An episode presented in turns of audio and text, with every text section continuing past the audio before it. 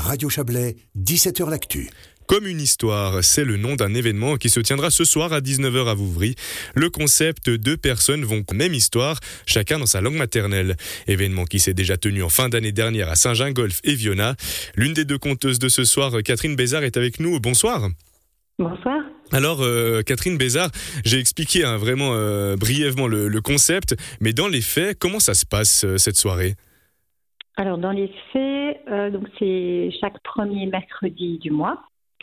Et puis, les gens, ceux que le, projet intéresse, enfin que la soirée intéresse, ont rendez-vous à 19h devant la maison de commune du, de lieu. Donc, ce soir, c'est à Vouvry. On a mhm. commencé par avec la, grâce à, au soutien de l'association des communes du Haut-Lac. Donc, comme vous avez dit, hein, Saint-Gingol, Viona, ce soir c'est Bouvry, ça va continuer ensuite euh, Bouvray, Colombay, Trois-Torrents, monter, on va jusqu'à Saint-Maurice. Mhm. Donc, gens ont rendez-vous devant la maison de commune à 19h. Là, quelqu'un vient les chercher et les amène euh, dans un foyer. Donc, ça va se passer chez quelqu'un, dans un salon, ou même dans une cuisine, pourquoi pas. Mhm.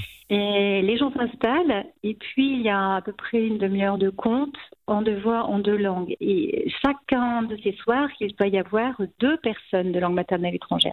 C'est-à-dire qu'il va y avoir deux à trois contes mhm. qui sont racontés, euh, par exemple, une phrase en français, une phrase allégée du au hasard, parce que pour ce soir, on garde quand même euh, la surprise de savoir quelle langue. Ce soir, il y aura trois langues parlées, en plus du français, quatre mhm. langues parler. Donc, par exemple, une phrase en français, une phrase en japonais, une phrase en français, une phrase en, japonais. Euh, c'est un conte, souvent ce sont des contes traditionnels que, que les gens euh, ont ramené de leur pays, donc on leur a raconté, puis qu'on adapte pour la soirée. Et ce qui est assez incroyable, c'est que grâce, euh, grâce aux contes, grâce aux mimiques, grâce aux gestes, le public a, on a l'impression que de comprendre en fait la langue parce qu'on comprend l'histoire. Justement, l'échange avec le public se fait donc euh, par les gestes, par les mimiques, c'est ça?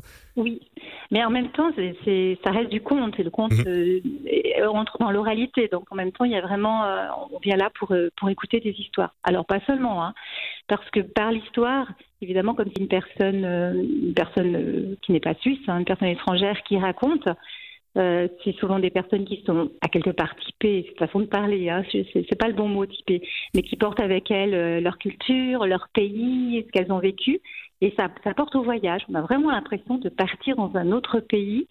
Euh, je veux dire, par exemple, si on raconte l'histoire du petit capron rouge en Suisse ou bien ou bien en Afrique, forcément, il n'y aura pas les mêmes connotations.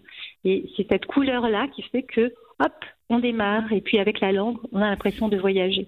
Et pour les personnes de, langue étrangère, c'est aussi un moyen d'intégration, hein. c'est aussi l'objectif de ces opérations alors oui, l'objectif en même temps, c'est vraiment plus la, rencontre que l'intégration, mhm. parce que les gens, de toute façon, bon, euh, il est euh, ici quand même depuis quelques quelques années. Moi, je pourrais pas compter avec des gens qui ne parlent pas du tout le français.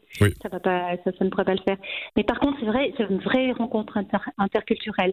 Ça ouvre, bah, déjà, d'oser ouvrir sa porte pour la personne qui nous accueille, hein. euh, d'oser ouvrir sa porte. On ne sait pas à qui. Il peut y avoir des gens de l'extérieur. Bon, il y a aussi des fois des amis, la famille. On ne sait pas combien de personnes viendra. Euh, on ne sait pas quel pays représenté.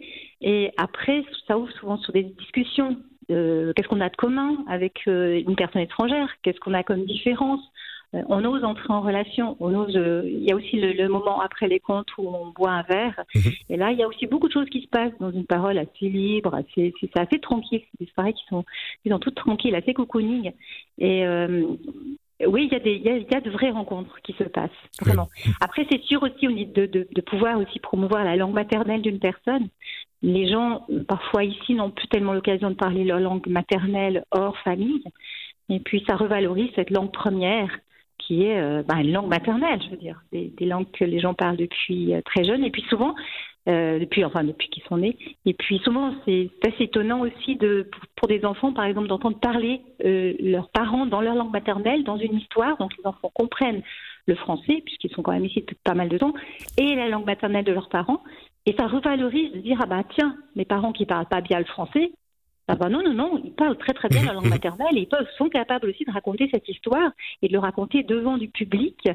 Et tout ça crée aussi euh, des rencontres aussi entre enfants, parents, entre voisins. Voilà, des, magnifiques, euh, des magnifiques rencontres. On rappelle le rendez-vous, euh, Catherine Bézard, c'est 19h ce soir devant le bâtiment communal. Vous serez l'une des deux des, des conteuses de ce soir. En tout cas, on vous remercie beaucoup et on vous laisse aller vous préparer et on vous souhaite une excellente soirée.